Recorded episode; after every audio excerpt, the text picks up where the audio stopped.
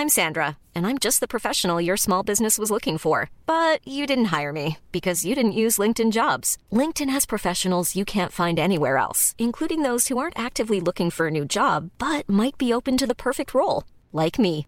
In a given month, over 70% of LinkedIn users don't visit other leading job sites. So if you're not looking on LinkedIn, you'll miss out on great candidates like Sandra. Start hiring professionals like a professional. Post your free job on linkedin.com/people today.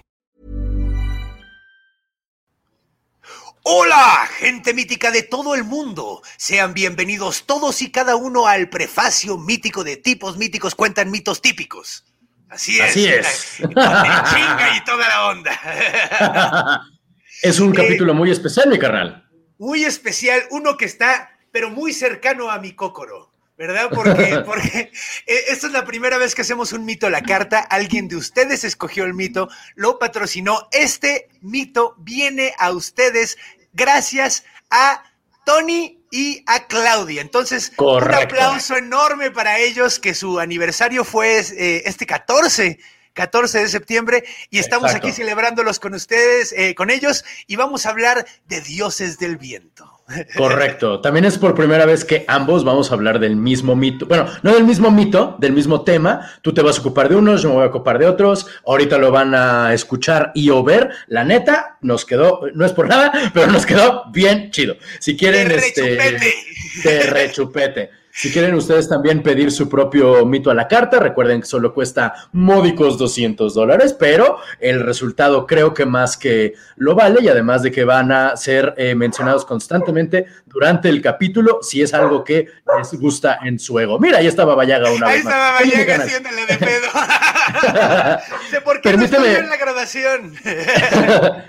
Permíteme rápidamente mandar unos cuantos saludos. Estos vienen específicamente de Twitter. Primero que nada a Maggie Guido Double G, que tiene un nombre muy, muy chido, o sea, como Maggie con dos Gs. Está muy chido su, su Sí. usuario en Twitter. Ella nos ha mandado muy buena onda los últimos días por esta red social. Se lo, creo, se lo queremos agradecer muchísimo. También a arroba María G. Díaz Grabo, quien eh, gracias a uno de los logos de las religiones que tenemos alrededor, pidió un regalo con el, el prehispánico. Se me olvida siempre el nombre, que es como un caracolito. Ometeotl. El Ometeotl, exactamente. Ella tiene ahora un anillo con esa con esa imagen y también quiero mandar un saludo con un reclamo a arroba IC Marja, cuyo nombre es Iván Caballero. No, lo que pasa es que nos recomendó, dijo, oye, escucha este podcast, está muy chingón, y luego puso, vas a estar hablando en mexicano todo el día, pero mexicano con J, es que viven en España, entonces como, óiganme, no es con J, mis amigos, es con X. Sí, eh, Les cuesta trabajo ese pedo de las X que suenan como se nos hincha un huevo. Que eso está de huevo no- muy mexicano. es muy mexicano. Yo lo entiendo que es difícil, nada más. Con cuidado, por favor. Pero gracias Sí, por el amor. es, es- exacto, es, co- es con amor, no, no reclamo, es, es nada más. Oye, no, no. Que es un reclamo. Pero bueno, yo la neta no tengo saludos específicos para mandar, solo quiero decir que ya tenemos 31 Patreons que están ayudando que este proyecto siga adelante y queremos, quiero, bueno, queremos darles un abrazo de catónquiro con pinches 100 brazos, así, bien choncho, güey. A todos ustedes que nos están ayudando a que tipos míticos sean mi- más mítico cada vez. Entonces, Correcto. los amamos.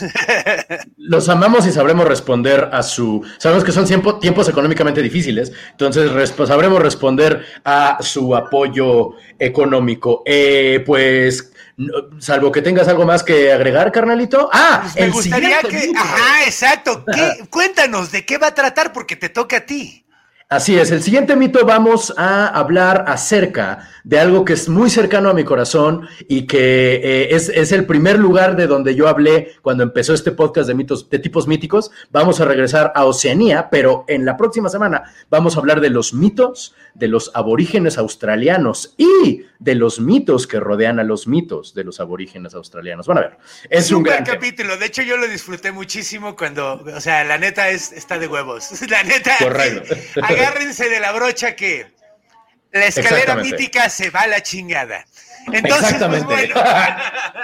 Eh, entonces, pues bueno, vamos a empezar con esto. Esto es Los Doces, Dioses del Viento. Es la primera vez que vamos a ir a diferentes lugares del mundo en Oh, un sí. solo episodio. Entonces, agárrense, Dioses del Viento. Que lo disfruten y felicidades. No. Advertencia. Los mitos forman parte de la literatura oral y no tienen una visión final ni oficial. Así que si conoces un final distinto, escribe un libro.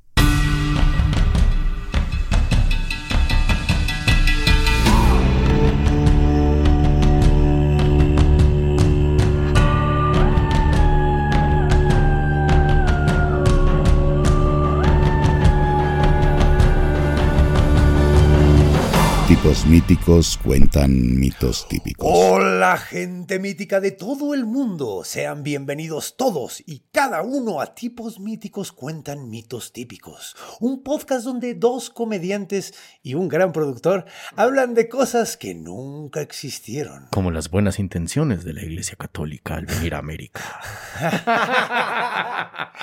O sea, como si no fueran las, malas, las buenas intenciones de, de- que, que son pocas, Ujú. Además viniendo a Sí, América. específicamente, Ahí, sí. especifi- ahí Sí. está más brutal. Sí, sí, sí. Digo, específicamente, en ambos casos, yo En- digo... a donde llega, a donde sé que llegan, no se pone bonita la cosa, pero digamos, habla de lo que sabes. No, No, y se pasaron de lanza. Sí, no o sea, y, mames. y- y además, ¿cuánto presumieron eso? Un chingo, durante miles de, durante cientos de años. Dime, ¿qué presumes? Te diré de qué careces. Sí, señor. Poca. Yo soy el conde Fabregat. Yo soy Renato Guillén. Y eh, en los controles a nuestro productor mítico, Iván Juárez. Mucho gusto y muchas gracias. Este, agradezco los comentarios de toda la gente que ha estado diciendo que qué impresionante voz tengo y todo eso. Claro, todavía no hemos estrenado, pero Sí, no. supongo que eso va a pasar. Es un, es un, un ataque, un elogio preventivo. Un elogio preventivo que ya pasó, de hecho ya pasó, ya te- en el estreno andaba, andaba tirando calzones nuestro señor Iván Juárez con su, con su eh, tono maravilloso de voz. Entonces, pues bueno, hoy tenemos un episodio muy, muy especial. ¿Me dejas hacer los honores nada más para presentar este tipo de cosas? Cuando, cuando Claro. estuvimos eh, preparando el Patreon y estábamos eh, charlando qué hacemos, Mm. la gente nos va a querer, nadie nos va a dar dinero por esto. Esto no es rentable, esto no, tenemos rentable. talento. Me voy a Vámonos aventar al metro, sí. Todo eso que suele suceder. Dejen eh, de dar mis voces de la cabeza. Pues aquí está una de las, de las voces diciéndote, eh, creamos todo un proceso y realmente a Renato se le ocurrió, Mm. Oigan, y si se, hacemos un mito a la carta, entonces dijimos, estás tonto. Pero miren, para variar, la historia me dio la razón. Qué extraña raza, qué extraña historia. Sí, yo no me acuerdo en lo más mínimo, güey, pero, Sí, pero sí, sí, sí. recuerdo que lo recomendaste y nos Correcto. pareció una idea muy padre. De hecho, originalmente se llamaba el dios del espagueti volador. Ah, creo, cierto, ¿no? cierto, era una categoría Era la categoría de Patreon. Patreon, Sí, sí, sí, sí. donde tú puedes pedir tu mito. Tú, tú que estás viendo esto o escuchando esto, puedes pedirnos el mito que tú quieras. De hecho, este en particular está traído a todos ustedes gracias a Tony Astorga. Tony Astorga, que se llama en realidad Ejecatl Ejecatl Tonatiu. Tonatiu. Correcto. Exactamente. Y de hecho, este es una, un, un momento muy especial porque este episodio es para conmemorar el séptimo aniversario, Correcto. que es el 14 de septiembre. Sí. Eh, se acaba de. Acaba de pasar, pero o lo será hicimos en lo el mejor posible. no, no sabemos Acá- cuándo. No ocurra. sabemos, cállate, Renato. Tienes que mantener la ilusión. No enseñes los calzones del truco de magia. Pero el punto es que eh, estamos muy contentos porque aquí estamos celebrando el aniversario. Exacto. Y traemos un mito muy especial. De hecho, recuerden, ustedes también pueden pedirlo. Acuérdense, ya viene diciembre Ujú. y pueden pedir un buen regalo de Navidad. Escriban a tiposmíticos arroba gmail y ahí les podemos hacer su mito a la carta. Correcto, por la módica cantidad de. Bueno, de según el sapo es la pedrada, pero no, no es cierto. 200 No, dólares. no, 200 dólares. Es, es un, es un precio para todos. Es un precio para todos. Y pues es, es- una manera en la que puedes producir un, un- un- darle a todos los míticos del mundo con tu nombre. Gracias, Tony. Si se te ocurre que, un mito te que, que hubiera pasado si Jesús se enfrentara a Hércules, pues mira. Podemos Ah. hacerlo, podemos hacerlo. Y eso estaría chido porque son nuestras mitologías favoritas. Sí, de hecho. Ent- Entonces, eh, la neta sí. Entonces, pues bueno, Venga. eh, como dijimos, eh, Tonatiuh escogió de qué iba a tratar este episodio. Correcto. Entonces, como, como él escogió, dijo, pues mira, vámonos con mi nombre. Ujú. Ejecatl Tonatiuh. Ejecatl es un dios del viento, ¿verdad? Tú nos vas a, a platicar de él. Entonces nos dijo, hablen de Ejecatl y de otros dioses del viento. Entonces vamos a estar viajando por cuatro culturas. Correcto. Viajaremos por cuatro culturas. Ahorita vamos a ir viendo cuál, o sea, vamos a ir Vamos a ir diciéndonos orden. Sí, sí, sí. Te propongo, como nos Ajá. vamos a estar pimponeando, pon a la Pachamama en medio para que los dos tengamos el don no, de la palabra. vamos igual. a rebotarla, ¿Vamos vamos, a a, rebotarla? pimponearla, Ok, vamos a jugar va, tenis va, con. Pachamama, güey. vamos a hacer un... eh, eh, hoy Ejecatl nos trajo, Ejecatl y su esposa de siete años. Correcto. Eh, ¿Te acuerdas del nombre? No. Eh, chécalo en lo que sigo platicando, porque estaré muy gacho. Eh, Pero, pero sí, Ejecatl nos dijo, eh, vamos a ver diferentes dioses del viento. Entonces, pues digo, vamos a estar rebotando. Entonces vamos a comenzar. Renatito nos va a hacer los honores de comenzar Correcto. con Pa- Pásame a. Pachamama, Entonces, por favor. primero Pachamama se mueve al campo Correcto. de Renato. Gracias, mi carnal. Vámonos a tierras aztecas. Así es. De hecho, no solo a tierras aztecas. Fíjate. Oh, Dios. Sí, porque fíjate que algo que me gusta en particular de Hecatl es que nos muestra cómo se ha movido, cómo se movió más bien la religión mexica específicamente. Ok. Porque Hecatl no es un dios náhuatl. ¿A poco? No. ¿Es exclusivamente azteca? No, no, no, no. Es originalmente mixteco. Mixteco. Ejecatl nació. Es como esas figuras históricas que te sorprende descubrir que son de Oaxaca, ¿no? Como este José Vasconcelos era de Oaxaca. ¿A poco José Vasconcelos Por era? supuesto que era de Oh. Oaxaca, sí. eh, Porfirio Díaz era Porfirio, de ese Oaxaca. sí lo sabía. Se le olvida a la banda que era oaxaqueño porque el güey como que al final de su vida se quiso Se blanquear muy sentí- cabrón. No, y se sentía francés. Bueno, además, además, Fue, pero fue de Oaxaca porque fue alumno de Benito Juárez. También, También, no, sí, nació en un pueblo chiquitito. Ay, cabrón, yo no me acordaba.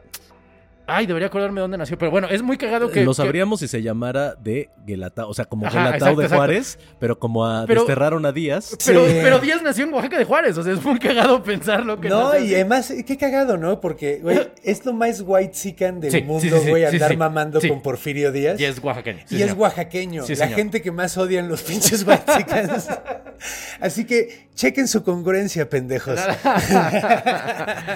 Generalmente, cuando hablamos de Ejecatl, hablamos de Ejecatl Quetzalcoatl, ¿cierto? Ajá, o sea, que dicen, sí. es que Ejecatl es una advocación de Quetzalcoatl. Como una encarnación. como una encarnación. Y yo tengo un problema con esto porque no es, ¿cómo decirlo? Una advocación es una palabra incorrecta. No es que Quetzalcoatl tuviera como que tenía así su closet, ¿no? Y entonces abrió el closet, hoy me voy a vestir de Ejecatl. No, o sea, era Ejecatl fue absorbido por la cultura nahua, por la cultura mexica, pero tenía una, una, una vida previa y fue después absorbido por los, por los aztecas, que cuando llegaron a la, a la, a, la- a- tierras eh, mixtecas, dijeron, ah, pues bueno, ahora tu tierra es mi tierra y tu Dios siempre ha sido mi Dios. Nomás Así es como los romanos. Tal cual. Se me ocurrió lo mismo. Sí, sí, Tal los cual romanos como los hacían romanos, eso. órale. exactamente igual. Y o sea, a- a- tomaron un pueblo y para que el dios no se emputara, lo metían a su panteón. Más bien para ellos enriquecer a su propio panteón, y dijeron, también este Dios tan verga.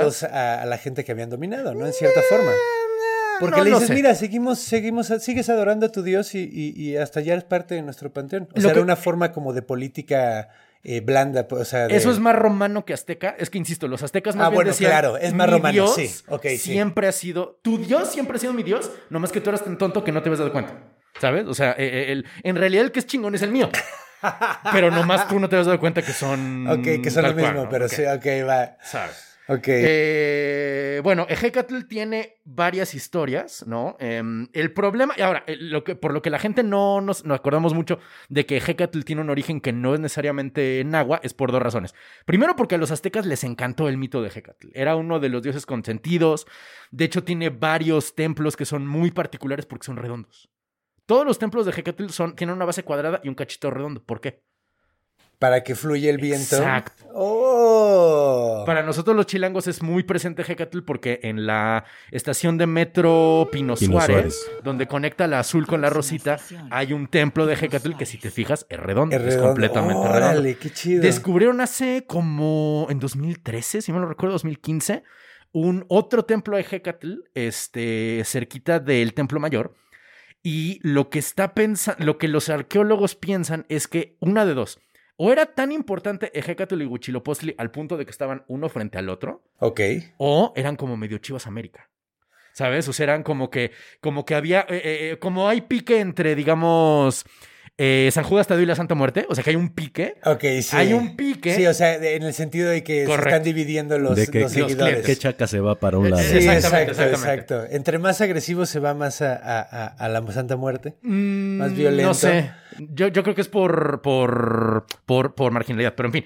Este, no, o sea, marginalidad en el sentido de que la Santa Muerte no es, no está ni siquiera reconocida por la Iglesia Católica. sí, ¿sabes? sí, Eso me refiero, no tanto en la, en la económica. Pero bueno, a lo que voy con esto es que en la creación del panteón que nosotros entendemos como prehispánico es una creación tanto que tiene un, un desarrollo en el tiempo de una cultura absorbiendo a otra, Ajá. como lo a posteriori que hicimos, que se hizo después, porque pues cuando llegaron los españoles básicamente, no es que hayan quemado todo, pero hay un putero de cosas que, Que se perdieron. Sí, nos vamos a enterar. Y cosas como el Toltecayotl, del que ya nos has hablado, es un- una construcción a posteriori. Es decir, con todos los cachitos que tenemos, el Toltecayotl es armado, ¿no? Digamos como de, ah, pues mira, este dios Sí, hizo lo esto, poquito que este sabemos, dios hizo, sí, es muy poco. sí. Y de hecho, con Quetzalcoatl, que es llamado por un gran... Casi todo de aquí lo saqué de un libro que se llama eh, El mito de Quetzalcoatl, de un historiador que se llama Enrique Florescano, a quien llama, lo recomiendo mucho, a quien llama Quetzalcoatl el mito de mitos.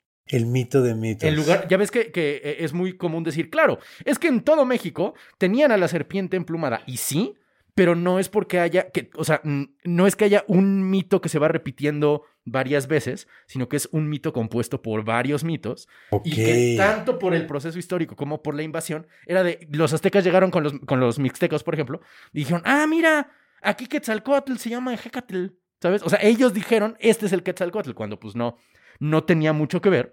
Que de, hecho, los romanos y los griegos hacían lo mismo. Correcto. Pero además, este, el Ejecatl, eh, eh, el Ejecatl fue tan popular porque en la Mixteca era lo que se llama un héroe cultural. Ok. Te- Les voy a contar primero. Podemos, podemos hacer como un, un- un, este, una parte y explicar qué es la mixteca Ah, es a lo eh, que voy. oaxaqueña para la gente que no está en México. Correcto.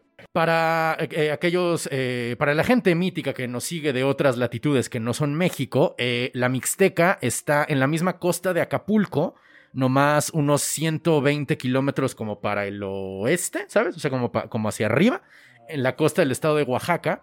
Y se divide en la Mixteca Alta, la Mixteca Baja y la Mixteca Secas, ¿no? Que es una cultura que precede a los, a los aztecas.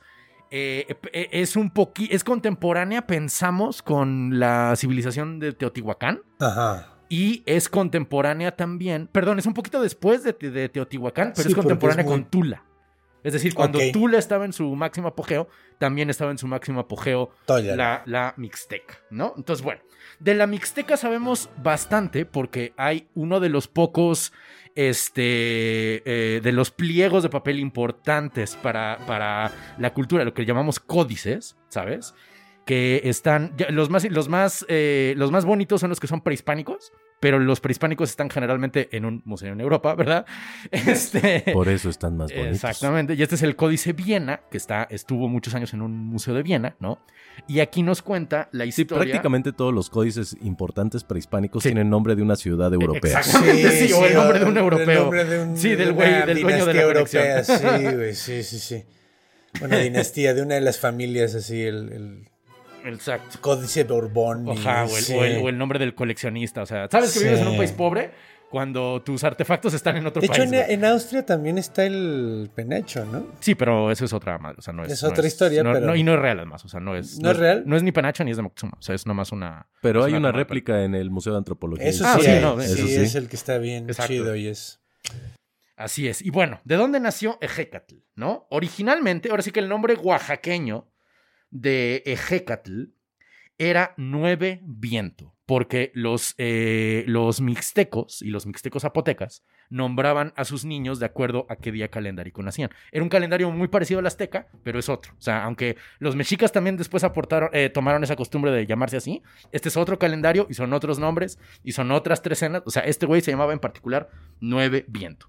¿De dónde salió Nueve Viento? Nueve Viento lo crearon los, dios, los dos dioses creadores de los mixtecas. También en los mixtecas hay este dios dual, el señor y la señora, que tienen nombres muy chistosos, el señor culebra león y la señora culebra tigre.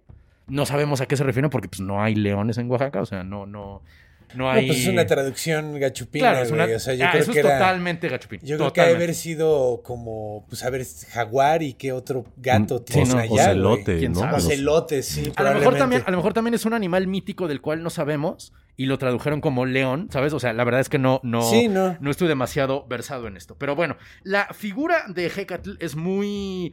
eh, no lo puedes confundir. No puedes confundir a Hecatl con ningún dios porque tiene, lo voy a, lo voy a mostrar aquí tantito, se va a hacer en chiquito, pero nuestro gran eh, productor, editor y control técnico va a poner la imagen aquí. Quiero que vean... eh, ¿Qué huevos tiene este cabrón? Muchísimas Ya. gracias de anticipación, querido. Eh, lo que me gustaría que vieran, y digo, si nos están escuchando, pues vengan por favor al YouTube donde se va a poder ver, son dos cosas. O vean el Instagram donde Ah, va a estar la Instagram imagen. va a estar, por supuesto.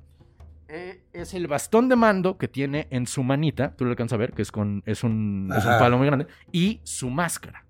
La máscara que es, tiene, es como, como triangular y asemeja un... ¿Está pico. trompudo o quiere beso? Está trompudo y no es trompa, es pico. Es un pico de pájaro. Es un pico de ave acuática. ok, como de pato. específicamente. O sea, sí, pero es de otra. O sea, a lo que voy es para los mixtecos y en general en el mundo prehispánico, las aves acuáticas eran simbólicos del viento, porque ellos casi no están en la tierra, están mucho en el agua y su, su alimento proviene del inframundo, o sea, no del inframundo, sino de la parte de abajo del O sea, agua. no tiene nada que ver. Yo sé, pero eso es lo, Es- de la- pero eso es lo que así razonaban ellos, güey. No estoy diciendo que tenga lógica. Lo que dicen ellos es que los dioses del viento tenían que ver con los pa- con las es aves del acuáticas. viento porque vive en el agua Sí, y sí, come del inframundo. Sí, sí, sí. Ese es, ese es el razonamiento de, de, de, de las generaciones prehispánicas. Así como decir, güey, ese güey es de, es de, es de Ecatepec Específico. porque vive en Coyoacán y come en, en, en Xochimilco. Espe- específicamente es esta ave en quien se basaron para hacer. Creemos que es esta ave en la que se basaron para crear la máscara y en general el look de Ejecatl. Esta ave tiene el hermosísimo nombre eh, náhuatl de Ejecatotl, Ejecatotl, o sea, ave de Ejecatl, y el nombre científico de Lophodictes cuculatus o pavo o pato crestón, así se llama, ¿no? Tiene la misma forma de la máscara de Hecatl, tiene los mismos dientecitos, o sea, no es que tenga dientes porque los pájaros no tienen dientes, pero tienen como unas formaciones aquí. Cerraciones, sí. Y si te fijas, eh, Hecatl, la máscara de Hecatl tiene unos colmillitos, ¿no? Bueno. Eh, en, la- en- en el mito mixteco, Hecatl es un héroe cultural. ¿Qué quiere decir esto? Lo crean los dos dioses, le dan su armadura, se pone acá. Ah, porque este, lo que vemos es a Hecatl dentro de su armadura.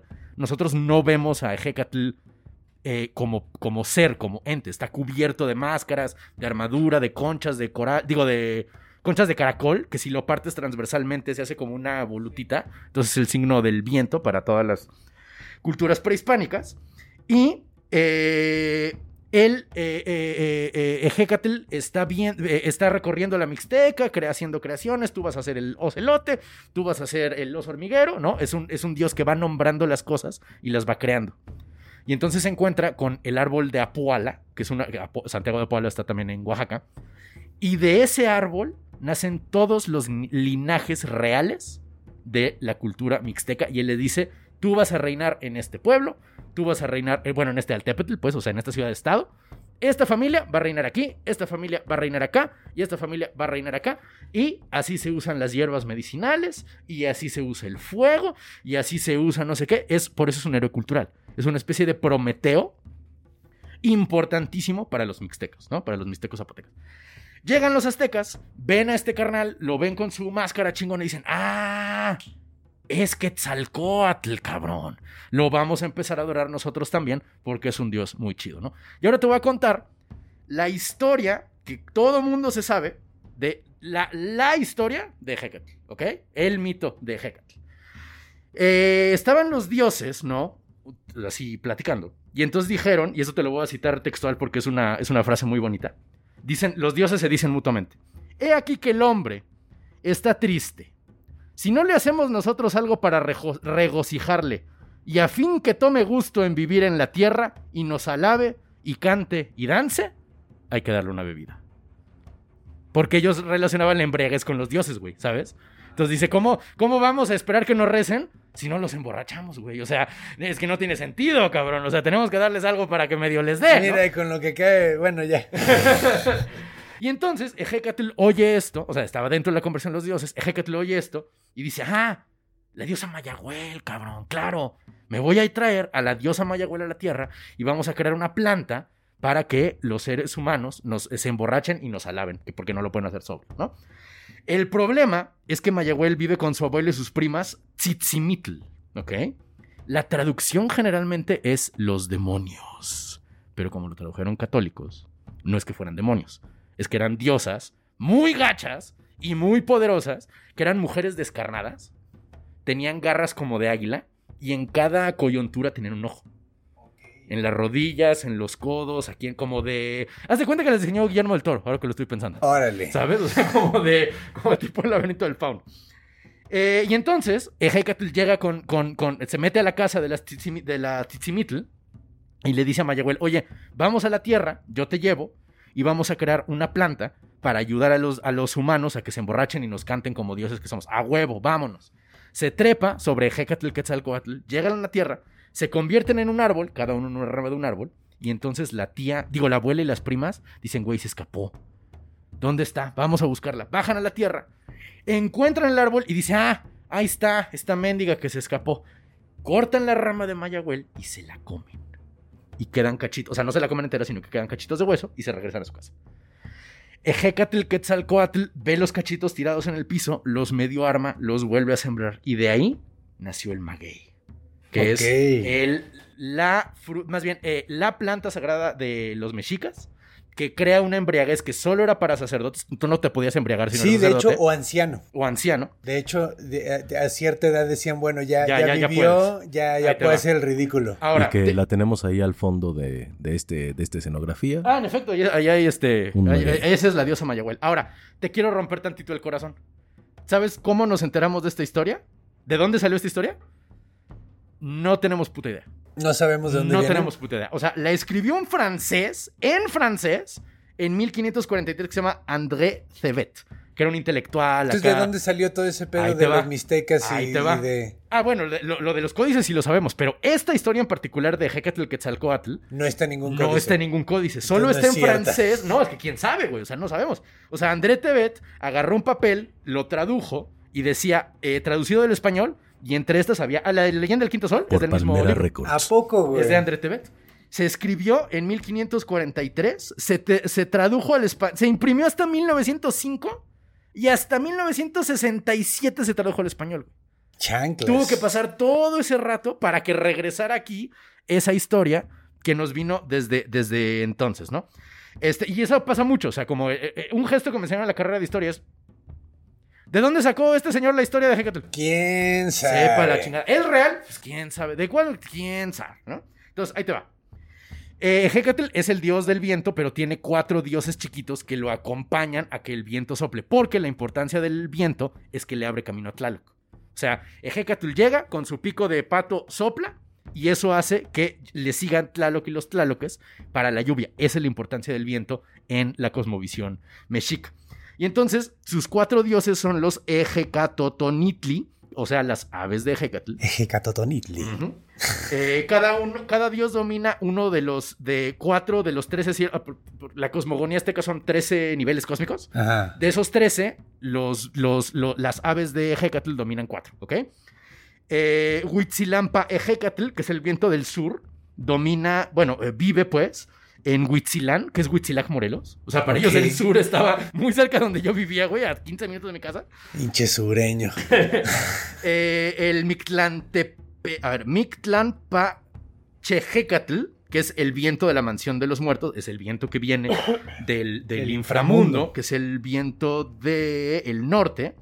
Luego el viento del este, que es Tlalocayotl, o sea, viento de Tlaloc, que provenía de eh, Tlahuistlampa, que es la dirección del amanecer, ¿sabes?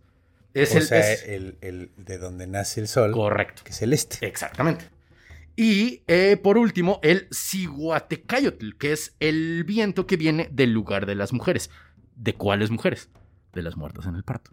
Ah, del sol. Exacto. Las que están siguiendo al Tonatiuh. Correcto. Es el, el del oeste. Las El- del Tonatiucan. Cigua- eh, eh, eh, específicamente del Cihuatlampa, es decir, de, de- de- en estos 13 lugares Sí. cósmicos, ellos vienen del Cihuatlampa. Ok. Ahora, por otro lado, y ya para terminar con esto, los cuatro puntos cardinales tenían asimismo un dios al cual estaba supeditado Ejecatl, ¿sabes? Era eh, Tezcatlipoca dominaba el norte, Xipetopec dominaba el este, Quetzalcoatl el oeste y Huitzilopochtli el sur Ajá. como lo marca su nombre, ¿no? Entonces la cosa es cuatro dioses Ejecatl y las avecitas, y gracias a eso sopla el viento, y gracias a que sopla el viento, llueve.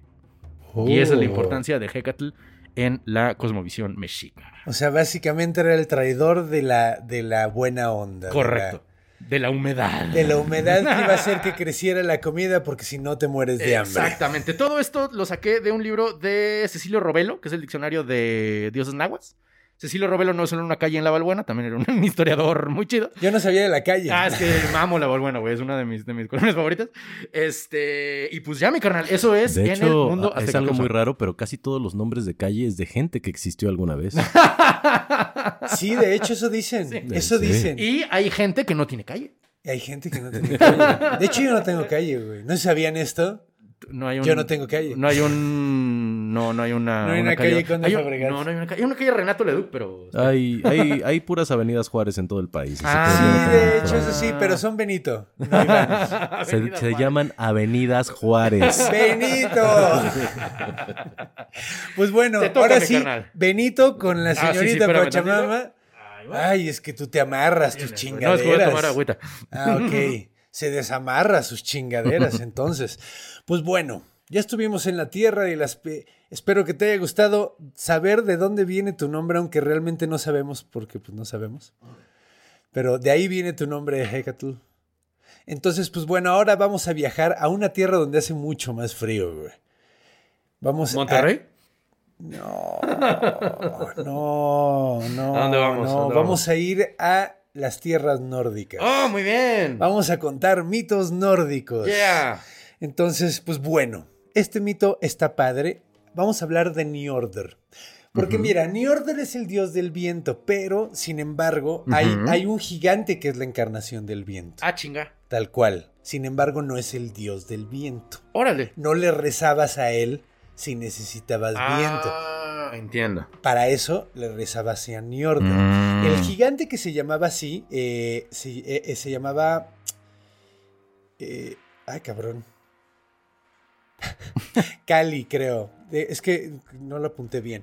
Era, era, era hijo de Forgnot y era hermano de Logi. Logi era el fuego, no Loki, Logi. Logi. Era el fuego. El y viento y el fuego eran hermanos. Eran el viento, el fuego y el mar. Eran hermanos. Qué Aegir también era el mar. ok, güey. ok, ok. Y vas a ver qué chistoso porque eh, el dios Njordr Mm. era dios del viento, pero era sobre todo dios del mar. Mm. Entonces ellos tenían una relación muy cabrona aparentemente con el... Con El viento y el mar, claro, porque eran el navegantes. Exactamente, era lo que iba a decir. Mm. O sea, e- esos, eh, o sea, Njordr era dios del mar, de los marinos, de las playas, y, pero, pero también era de los vientos. Mm. Se le considera como un dios de riquezas. Y si era alguien que le querías pedir que te hiciera el paro, si ibas a en una de esos pinches barquitos de madera en los que se trepaban y se iban a, Claro. a viajar en el mar. Entonces sí realmente querías querías que te hiciera. Era, Que era te un fuera dios muy bien venerado. O sea, Mm. a diferencia de, de otros. eh, pero era un dios muy venerado. Ok. Ahora, él no era un Aesir. Esto Mm. está curioso. Él era un Vanir. ¿Qué es eso? Los Vanir eran como otro grupo de dioses eh, parecidos a los Aesir, muy parecidos a los Aesir. Sin embargo, al principio de los tiempos, eh, bueno, eran dioses que estaban muy relacionados con, con la salud, la fertilidad, la sabiduría, la capacidad de ver el futuro. Ok. ¿no? Entonces, No vivían en Asgard, me imagino. sí, Ah, sí terminaron vivían. viviendo en Ay, Asgard. güey. El pedo fue que al principio se llevaban mal, tuvieron una guerra Mm. y después de la guerra se hicieron amigos y los Vanir se fueron a vivir con los Aesir. Asgard. Mm, ok. De hecho, los dos Vanir más famosos son Freyr y Freya, güey. Ah, ok. Que de hecho son, eh, son, son gemelos, Ajá. son hermanos, son hijos de este güey, de hecho, curiosamente. Mm. Son sus hijos. eh, son dioses de la belleza, de la Mm. fertilidad. Frey es de la vir- virilidad. eh, Freya es de la, de la feminidad. Mm. Entonces son como dioses súper guapos, ¿no? Súper cool, súper buena onda. Y son Vanir. No son No Aesir, son a decir, fíjate tal qué cual. Pero son, son asgardianos y son como, pues como Loki, los adoptaron ya. Porque Freya, Loki... ajá. Freya es bastante conocido, según yo era decir. Freya es muy Mira, conocida. De hecho, es como la súper guapísima que todos los gigantes se quieren robar por guapa y así.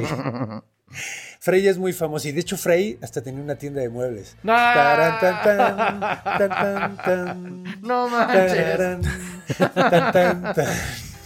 ¿Te acuerdas de la cancioncita y todo? Para la gente que ya está Mm. un poco pasada por aguas. que no se cuesta el primer hervor. Sí, de hecho, de- sabes, ya está viejo, ya está viejo. Pero bueno. Eh, bueno, era, era hijo, era papá de estos dos güeyes, de Ajá. Freire y de Freira, y eh, los tuvo con su hermana, güey. Mm, mira, más incesto. Más incesto. Que es curioso porque a los Aesir no les gustaba eso. Mm. Era una onda muy de Vanir, pero los Aesir decían Mm, como guácala, güey, no entiendo, te cojas entiendo. a tu hermana. pero cuando los adoptaron, pues dijeron chido, nada más que no están casados, güey. No mames, por favor, no estén casados. Por favor, no estén casados. O sea, cojan si quieran, pero no se pero reproduzcan. no mames. No, no, ya se reprodujeron. Ah, ya se habían reproducido. Ah. No, o sea, más bien ya no se casen, güey. Ya. O sea, ya no lo hagan más, ya va, bájenle, Ya, ya, ya, ya, Entonces lo tomaban en cuenta como, como eh, que estaba soltero, este güey. Mm. Y eso es importante por una historia que voy a contar ahora. Ok. Ahora, como ustedes saben, este, este programa está, está hosteado por dos comediantes. Uno es historiador y el otro es cuentacuentos. Entonces, pues les voy a contar un cuento de este. Porque si no, no me siento Claro. completo, güey. Entonces, les voy a contar un mito que me gusta mucho de él, que es que tuvo un matrimonio de la verga. Ok. O sea, eso es lo más conocido. Y no con su hermana. Órale. ¿Ok? Lo que sucedió, no voy a contar el cuento completo porque Es muy largo. es muy No largo. acabamos nunca. Pasan un chingo de cosas. Pero para hacer el cuento corto, eh, los Aesir tuvieron un pedo con un gigante que se llamaba Yassi. ujú. Entonces, eh, Yassi se robó una madre, terminó muerto el cabrón después de todo un desmadre, porque pues así es como arreglaban las cosas Sí, los Aesires. sí, sí, sí, sí. Un cuento de Aesires sin muerto no es Sin cuento. muerto ah, huevo. no es cuento. Entonces, pues bueno, terminan matando a este cabrón y este cabrón era el papá de Skadi. Skadi, eh, que de hecho, en- bueno, Ujú. Skadi era la giganta del invierno. Ok. Spoiler alert. De hecho, ella fue la encargada de ponerle el veneno en el pecho a Loki. Ok, ok. Porque al final de los tiempos, ya se enterarán de esto, un castigo que le pusieron a ese vato fue echarle veneno en el pecho. Ella puso la víbora encima de él. Ah, ok. Entonces, ella es como, en cierta forma, la diosa del invierno. Es como, sí, pues así como, como Loki era el dios de las mentiras y del, del desmadre, güey. Eh, esta era la diosa del invierno, por decirlo de una forma. Cuando se enteró de que mataron a su papá, Mm, Se puso bien loco. ajá, güey, agarró, se pintó unas rayas acá, güey, como, Mm. como Arnold Schwarzenegger. Mm. Agarró su arco, agarró su espada y se fue esquiando. Tum, tum, tum, porque era la porque, son porque son noruegos. y se fue así y llegó hasta pinche Asgard y les tocó en la puerta. ¡Abran, culeros! ¡Los voy a matar a todos! Este es Cady, güey. Sí, pues matamos a su papá. güey. a ver, pues déjala pasar, güey. no. Entonces la dejan pasar y dice, a ver, culeros, vámonos uno por uno, les voy a reventar su madre. Y todos dicen, no, güey. Está bien, está bien. O sea, uno está cabrón, es el invierno, güey. No te pones pendejo con el invierno. Claro, pregúntale a Hitler. Pregúntale a Hitler y pregúntale a Napoleón y, y a varias gente A que tomó esas ma- malas ideas. Ah. güey. Y dijeron, ¿sabes qué? Además ya, güey, ya estuvo bueno, güey. Ya se murió mucha gente por este pedo del- de las manzanas, de este pinche robo que hizo este pendejo. Ya, güey, vamos Ah, a también se robó manzanas, mira. Se robó unas manzanas. Sí, sí, sí. Por eso no quiero Chido. decirlo No, no, no, porque está muy sí, sí, sí, interesante, sí. pero no quiero. Pinche fruta, güey. Sí, Pinches güey. manzanas, qué pedo. Causan un chingo de pedos. Chingos de pedos. Chingos de güey. pedos. Entonces, pues cerró. eh, el punto es que ya le dicen, güey, ya no, ya, güey, vamos a pararle, güey. Le dijeron, güey, te damos lo que quieras, güey. Lo que tú quieras, te lo cumplimos, güey. Y dijo la morra, ¿saben qué? Quiero volverme a reír, cabrón. Porque Mm. estaba muy triste, mataron Claro, a su mataron a papá, jefe, güey, güey. claro. Estaba. Y además, pues digo, no debe haber sido una persona muy alegre. Era, o sea, era un gigante del invierno. Sí, no manches. Entonces dijo, ¿sabes quién dijo? ¿No hay pedo? Loki dijo, ¿saben qué? Mm. No tronó, Sí, chido. sí, yo- ¿Sí tronó? sí, ok, sí. a huevo. Sí, sí, escuchó. Yo me encargo, culeros. Mm. Se agarró el vato, llegó con ella así como mimo. y sacó una cabra de la bolsa. Ah, güey. neta, salió como mismo. No, O sea, sí, sin o sea, hablar. le estoy, Ah, le estoy vaya, haciendo, le estoy haciendo la mamada. Ah, vaya, vaya, vaya. Es que pensé que era parte del truco, güey, que había salido sin hablar. Perdón, pero perdón, sali- perdón, y sacó una cabra, sacó una cabra. Déjenme hacerle la mamada. Discúlpame, Soy cuentacuentos, no discúlpame. Sí, sí. historiador. es que dije, qué listo el pinche loco ya. Perdón, llegó perdón, como perdón. mimo básicamente a hacerle la mamada y sacó una cabra, güey. Y agarró la barba de la cabra y como Loki tenía la barba muy larga también, amarró las dos barbas. ¿Puedes hacer el sonido de la cabra que te sale muy bien? Ah, güey. Ah, eso fue una, fue una, Una- una oveja. Una oveja. ¿Cómo es una cabra? Es, es, eh, es más grave. Y agarró y amarró, la, la- la- la- amarró las barbas y la cabra le hacía "Ah", y el güey jalaba para el otro lado "Ah", y la cabra jalaba para un lado "Ah". y empezaron a hacer una pinche tug of war, güey, así Ajá, de jalando de- la cuerda, huevo. Y empezaron a jalarse hasta que de repente Riaja le reventó la pinche barba, salieron pelos para todos lados Ah. y Lokis de nalgas, güey, directamente en Skadi, güey, le cae encima, güey. Muy bien. Y todos así de, no mames, güey, le salió mal, güey, le cayó encima la vieja y la vieja ve el desmadre. Ah. Me lo imaginé. Qué chido. Entonces, primer problema arreglado. Muy güey. bien, a huevo. Entonces ya se empezó a reír, empezó, todos se calmaron, dijeron a huevo, ya calmamos al invierno. Y agarra eh, la morra y dice, bueno, pues ya, ok, va, estamos chido. Y agarra a Dinley y dice, ¿sabes qué? Mira, para que estés más contenta, güey, no solo vamos a hacer eso, vamos a poner los ojos de tu papá, Jassy, en el cielo, en el firmamento. Van a ser dos estrellas, entonces, eh, no sé qué constelación sea, pero una, una son, tiene dos estrellas muy marcadas. Dos estrellas Y muy marcadas. No ¿cuál sé, será? yo no, sé mucho idea. de eso, pero el punto es que se hicieron dos estrellas muy marcadas en el firmamento, eran los ojos de, de Yashi y Skadi dijo, órale, chido, güey, Mm. buena onda, bien. Chido. Entonces dice, y mira, para cimentar nuestro, nuestro, nuestra unión de buena onda, te vamos a dejar escoger un mar- marido de todos los Nosotros. Ah, Ajá. huevo. Entonces agarraron todos, todos los que estaban eh, solteros, Hiring for your small business? If you're not looking for professionals on LinkedIn, you're looking in the wrong place. That's like looking for your car keys in a fish tank. LinkedIn helps you hire professionals you can't find anywhere else, even those who aren't actively searching for a new job but might be open to the perfect role. In a given month, over 70% of LinkedIn users don't even visit other leading job sites. So start looking in the right place. With LinkedIn, you can hire professionals like a professional. Post your free job on linkedin.com/people slash people today. pararon ahí y la vieja vio a Baldur, güey.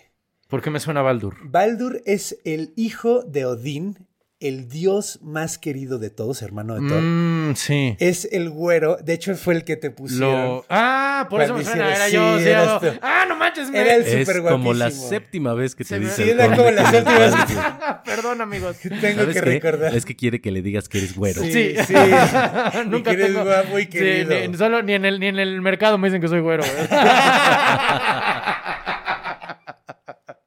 Pues bueno, este güey, eh, eh, Baldur, Ajá. es el dios del sol de la tardecita. ah, sí, cierto, sí, es cierto. el dios más querido de todos, todo mundo, a todo mundo le cae bien, Sí. güey. Y además es muy, muy guapo. Sí. Pero ahí se queda pendejo. Mira. La neta, el, el- el más guapo de todos es Baldur. Es Y lo Baldur. ve esta vieja y dice, quiero con él. Nah. Y Odín, pero no, no va a ser así, no he terminado. Porque no, no vamos a casar a este güey con esta pinche monstrua, Ya, güey. ok. Y dijo, no, no, no, tienes que escogerlos nada más viendo los pies. Mm. Entonces, todos los dioses se quitan Como Chabelo, güey. como o sea, de que iba Chabelo. levantando Como ¿neta? Chabelo, güey. Guau. Bubble Gummers nos puede Bubble patrocinar. Gummers, Bubble. Gummers, Bubble Gummers. Los zapatitos, zapatitos bien chavitos. más chavitos, ¿verdad? Sí, más chavitos. Ah, los más chavitos. Oye, oye, y una cosa, entonces estaban bailando así como. Así, bailaban Bubble Gummers. Güey, qué cosa. Entonces pusieron una como niebla encima, güey. Güey. Nada se veían las patitas de todos los dioses bailando. ¡Qué maravilla! Entonces, así esta vieja dijo, güey, tengo que encontrar a Baldur, güey. Tengo que encontrar a Baldur. ¿Cuál es Baldur? Es el de las patas más bonitas. Exactamente fue lo que No pensó, manches. güey. Y dijo, güey, tiene que tener las patas más bonitas. Y vio unos patas brillantes súper lisitas, Ya súper me- bonitas. Ya me imagino, ajá. Y dice, estas patas, yo quiero casarme con este güey. Y levantan la de esa y no era el zapatito más chavito. Ah, ¿Quién era? ¿Quién era, güey? Era New Order. Ahora, la Ah, razón por la que le brillaban los pies es que siempre estaba mojado porque era el dios del mar. Entonces siempre estaba como húmedo, entonces brillaba por eso, güey. Qué bonito. La otra es que caminaba todo el tiempo en la playa, güey. Mm. Entonces tenía los pies muy lisitos. Muy chidos, güey, O sea, súper chidos porque pues se le estaban todo el tiempo Y además te fijas que en la playa, ya en la noche, este, hay veces que brilla la arena. Sí, de hecho, que es que fósforo, el- güey. ajá. El fósforo. Entonces, ella juraba que era Baldur porque tenía unas patas bien bonitas. Se levanta y dice, nomás las patas tienes bonitas, culero. Oye, yo no sé si reconocería al conde en, en- en un este en un concurso de, de, de Bubble Gummers. pues quién sabe, güey. Busca unas pinches patotas y unas uñas largas porque Sí. no me las he cortado. Yo tampoco, güey. Me da De, mucha de hecho, hueva. de hecho, me hace... No, yo sí me las su- suelo Yo tengo, cortar. yo tengo pies de hobbit, güey. Los tengo peludos, güey. No de, mames. de la, de la parte de arriba y de los deditos tengo un chingo de pelo. Sí, lo creo que una vez vi, una Sí, vez que fuimos sí, a dar el show, al show, sí, güey. y te empecé Sí. a chingar con eso, güey. Creo que yo tengo mis pies muy bonitos. ¿Sí? Tú podrías ser este... Sin pelo ni nada y todo bien. Yo no tengo pelos, pero es que son, son grandes, son como de Bigfoot. Son así como, Bueno, Son- pueden ser este pies de Dios. como mis manos. Sí, Ándale. pues pi- pies de Dios, así como de pango y así de- pinches ándale, pezuñas, ándale, güey. sí, sí. Qué bonito, güey. Pero bueno, entonces se Ajá. casan, güey. Entonces, porque, porque te- todavía no termina la historia. Ah, ya- yo todavía- pensé que ya se había acabado. O sea, te- No, te- todavía pasa algo más. Lo escoge este güey y dicen, bueno, o sea, y esta vieja así como, ah, bueno, que me caso con él. ah". Entonces, güey, eh, se casan ahí en, en, en Asgard Ujú. y dicen, bueno, pero ¿dónde nos vamos a ir a vivir? Mm, Porque pues yo vivo en Jotunheim, tú Mm. vives en Asgard, ¿qué pedo? claro. Entonces primero se van a Asgard, digo, a Jotunheim, llegan a un palacio de madera que tenía ella, güey. En medio del bosque, güey. Ok. eh, y en, sí, en medio de la montaña, en medio del bosque, súper acá. Y pues, güey, imagínate este pobre pendejo que todo el tiempo estaba mojado, güey.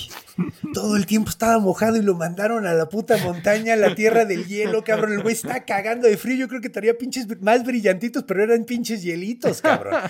Y el vato se le empezó a pasar de la verga y le decía, no mames, que no puedo dormir, güey, porque los pinches lobos hacen mucho ruido, güey. Entonces, bueno, dijeron, bueno, vámonos al mar, güey, a donde vives tú, güey. Y la vieja decía, es que no me dejan dormir las olas, güey. No mames, güey. Pinche, están todavía los pinches gaviotas todo el tiempo y me roban la comida, güey, no mames, güey. Entonces se- empezaron a pelearse, güey, y se empezaron, y sí, como ni siquiera se pusieron a poner de acuerdo, güey, en eso, se divorciaron. Órale. Entonces es el primer dios divorciado, güey. De los sí, güey. Eso Wow. está súper verga. Por eso quería terminar con eso. Qué si tú eres divorciado, puedes identificarte con un dios divorciado. Qué bonito, güey. y además, mira, está cotorro Nunca que contemos esta historia. güey. Sí, yo tampoco. Está bien cagado. Yo tampoco. Entonces, está chistoso, güey, que Ah. tengamos aquí un, un contrapeso de un matrimonio hermoso como el que tiene nuestro mítico Ah, sí, sí, sí, que nos está patrocinando. Que- y, Que por cierto, su esposa se llama Claudia. O Se llama ya- Claudia. Ya entré aquí al correo. Perdón, Claudia, Perdón, Claudia. es que sí. no. O sea, no, no. En mi defensa diría que no está su nombre en el cuerpo del correo, pero sí está aquí. Sí está, sí, a está en las direcciones. Claudia, te mandamos Claudia. un abrazo muy grande. Feliz aniversario, gracias por mantener Feliz el heteropatriarcado con salud. Güey, ¿por qué dices esas cosas, güey? Pues bueno, ya terminamos con Noruega, con Noruega. las tierras nórdicas, Perfecto. germánicas del norte, y ahora oh, oh, oh, oh, regresa. ¿Y a dónde nos vamos, Renato? Nos vamos a Grecia, mi carnal. Grecia, uno de Así mis es. lugares favoritos. Y fíjate que es muy chistoso también porque ahí todo mundo topa por un meme quién es el dios del viento griego. Eolo. Exactamente. El que polea con, la gente, que, es mala. Exactamente, exactamente. Ese señor es el. Quiero que te imagines todo lo que te voy a contar con la cara de ese carnal, ¿va? Ustedes también, nuestro querido público, piensen en el No dios de seas Olo. culero. Es que está muy cagado. De hecho, lo veo más como un ejecatl. Más como un ejecatl, no. Es que Ah, Eolo. no, ¿verdad? Porque... Es que es distinto, ahí te va. Lo que A pasa ver, es cuéntanos. que Eolo también tiene una, una cosa interesante que es que empezó, no siempre fue Dios, Eolo. No mames. Al principio era rey. O sea, es una de estas figuras que fue rey de una isla de Grecia y era un rey muy cabrón y con el paso del tiempo y contando las historias de Eolo, dijeron, ah, es que era Dios, cabrón, ¿sabes? Y él también dijo, claro, huevo, soy un Dios, porque así son los reyes, ¿sabes? Claro. Son la- la no, y además, güey, si poleas con gente que es mala, güey. Exactamente, güey, claro que no. No, claro. es, no es moco de gorila, De como pavo. de, pavo, chingo, yo nunca lo digo bien. De goriles para peinarte. Es cierto, es moco de gorila. Pero sí, eolo. Eolo significa literalmente viento, ¿sabes? O sea, no es, no hay, no hay tu tía, es así se llama, ¿no? Y primero era un rey y reinaba en una isla que se llamaba Eolia. O sea, Aeol, ok.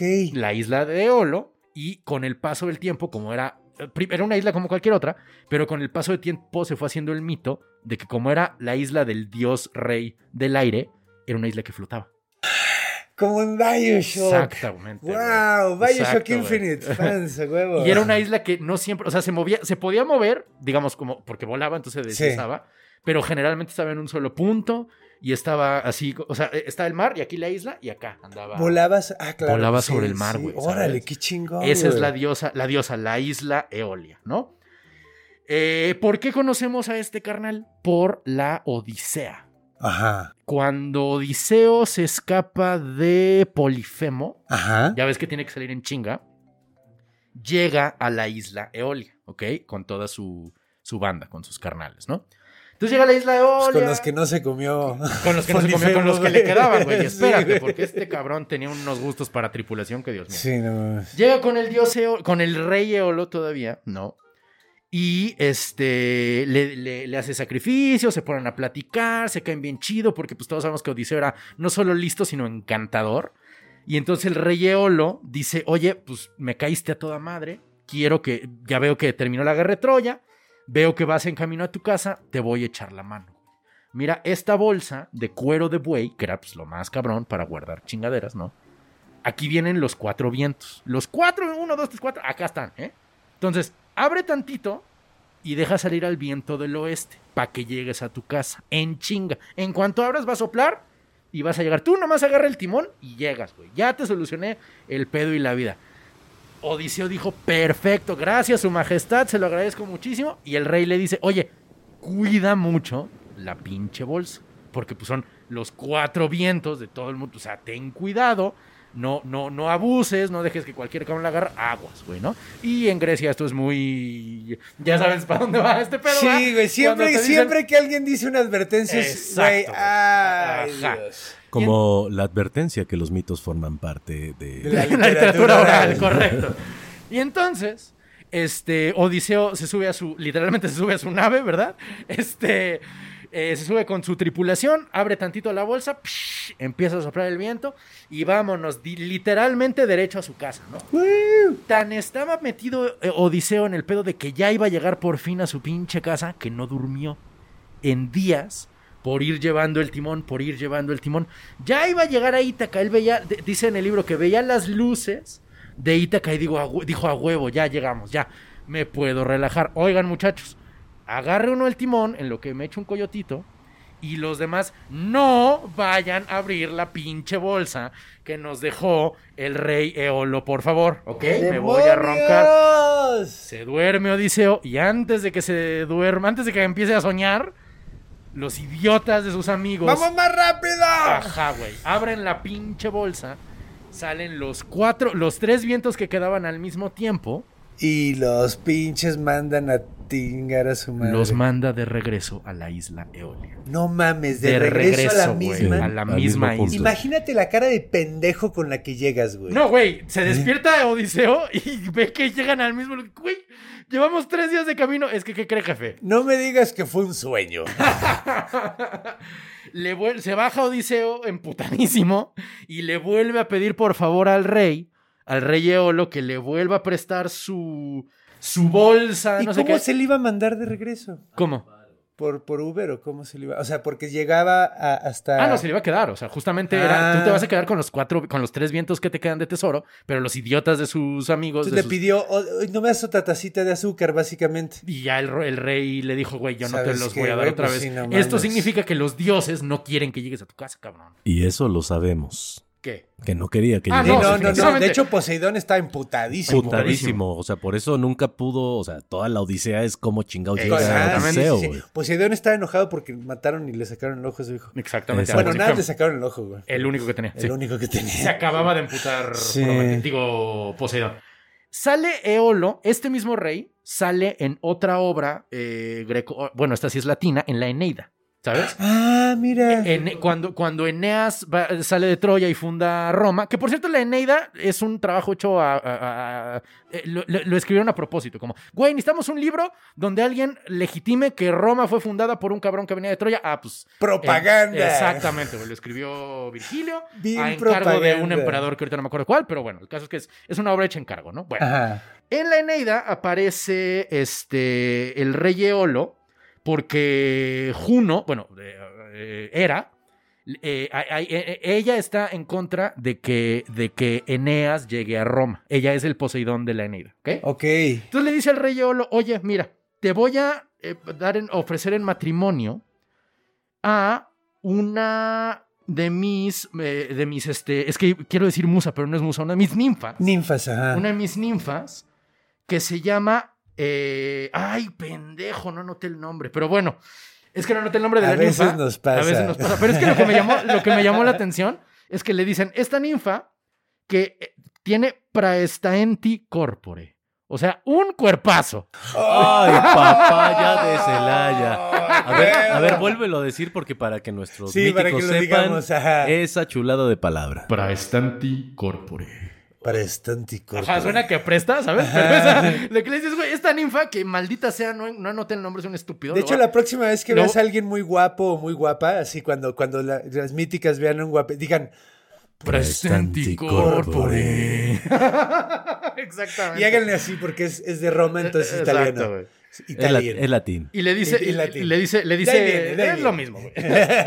La cosa es que le dice, oye, eh, húndele el cuarto, el cuarto, húndele el barco a Eneas y yo te doy aquí a Praestante Corpori, ¿no? Lo voy a poner en Instagram, cosa la ninfa, porque no puede ser que no lo haya notado, perdón. Chale, pasa. Sí, de hecho, yo también perdón, tengo perdón. que poner cómo se llama el gigante Se- del seguramente va a aparecer Sí, aquí sí, sí, sí, sí. Este, en la edición. Muchísimas gracias, Gracias, señor productor. Pero mira, eh, ahora bien, ese era el dios Eolo, el que, bueno, el que era el rey Eolo y luego se convirtió en el, El dios, dios Eolo, Eolo. unos siglos posteriormente. Y después nos da el- energía, energía eólica. Eólica, exactamente, güey. Sí, sí, sí. De ahí viene el. De ahí el- viene, porque pues gracias, Eolo. Y los romanos, sobre todo, o sea, esto también existe en Grecia, lo que voy a decir a continuación tiene origen griego, pero fue mucho más popular en Roma. Los anemoi, es decir, los cuatro dioses de los vientos. O sea, este también tenía sus cuatro asistentes. sí, justamente. Tenía sus. Bueno, o sea, sí, es que el pedo, es que ve, de esos cuatro, dos son súper consentidos, tienen mitos a pasto, dos no tienen un solo mito y uno no tiene. ¿Son es- cinco? Son cuatro. ¿Qué dije? Dos, dos, dos. Ah, y perdón, perdón. Dos, Ah, no, dos y uno. Es que lo que voy es, dos tienen un chingo de mitos. Ah. Uno tiene eh, estación del año y otro no tiene ni mitos ni estación del año. Porque los griegos tenían tres estaciones, no cuatro. Ah. Sí, sí, sí. O sea, ahí te va. Entonces los ¿Cuál, consentidos. cuál les faltaba? Ay, eh, yo creo que todos los míticos van a querer saber eso. güey, La que, igual no, no había en Grecia ni en Roma una distinción entre el estío y la el otoño y la primavera. O sea, era, era de corridito. O sea, era. era el final de la primavera o sea, y el no había verano. de otoño. Y se, se dividía en los de otros no, dos. entonces que claro, porque es primavera, verano. Entonces, perdóname, Primavera, el final verano. del verano y el inicio del otoño Ajá. eh, no es El una final del verano y el inicio del otoño son lo mismo, güey. Sí, pues, pero esa era Ah, una estación que ellos tenían y que nosotros dividimos en dos. O sea, lo que para nosotros es dos estaciones, es una para ellos. Y tienen otras dos que son el.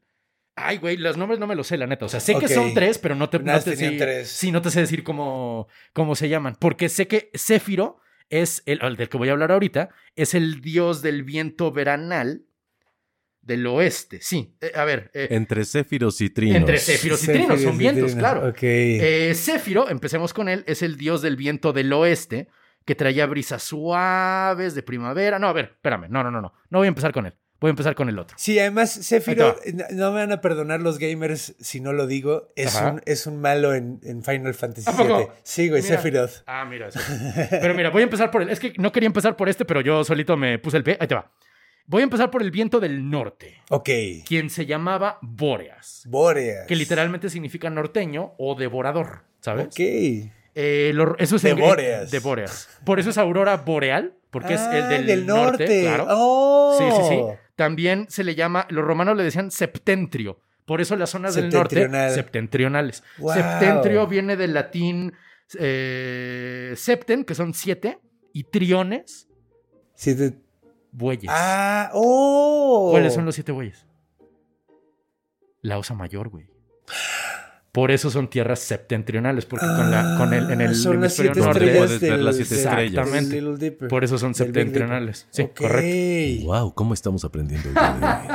Es lo más padre de tipos míticos. Ahora bien, Bóreas era un güey, eh, eh, eh, vivía en el norte, vivía en, en, en, este, en Tracia, que hemos hablado mucho de Tracia. De hecho, para los atenienses, Tracia era el fin del mundo. O sea, ya no había más, ya no, eh, como vivía Bóreas ahí, después de Tracia era la tierra hiperbórea. O sea, más allá de la norte. casa de Bóreas. Como, güey, ¿de dónde vive casa de Bóreas? Es como donde el aire da la lejos vuelta. de- ándale, haz de cuenta. Como cuando dices, no, es que ese güey vive más lejos de Tultitlán. Ah, güey, vive dice, de no mames, lejísimos". es por casa de Borea. güey". Exactamente, es por casa de Boreas, güey, ¿no? Entonces era un viejo, eh, muy gruñón, eh, de barba blanca, como que desde ahí viene la relación de viejo norte, pelo blanco. Malvibroso. Malvibroso, poco romántico, bien neuras.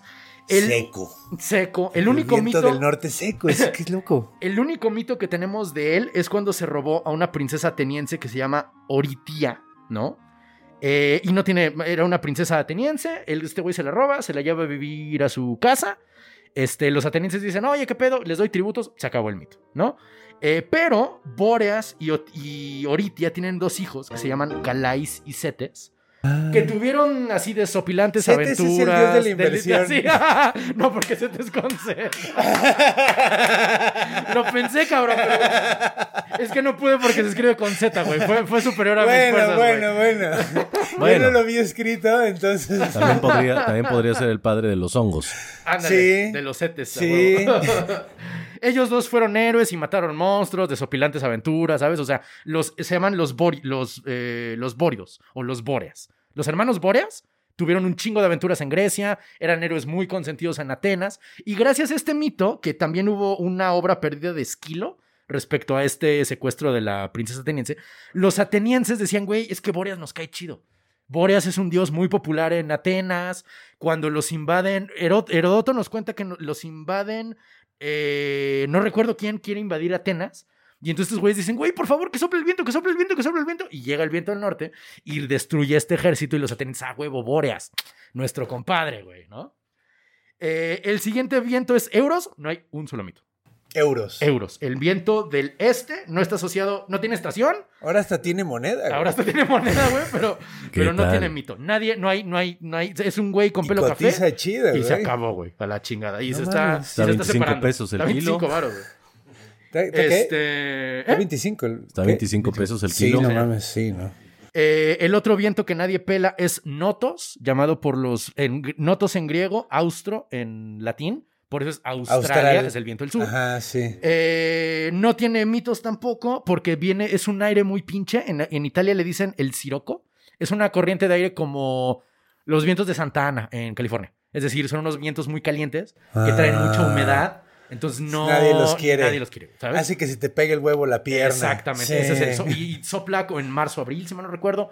O sea, e- está ahí bien identificada la, la, la O sea, nada columna más, de aire. ¿cómo se llamaba otra vez? Soco. Soco. No, eh, Siroco, perdón. Siroco. Sí. O sea, básicamente era de, nada más tenía el nombre para puta, pinche Sí, Siroco así, de la güey, verga, Así, güey. güey. Así.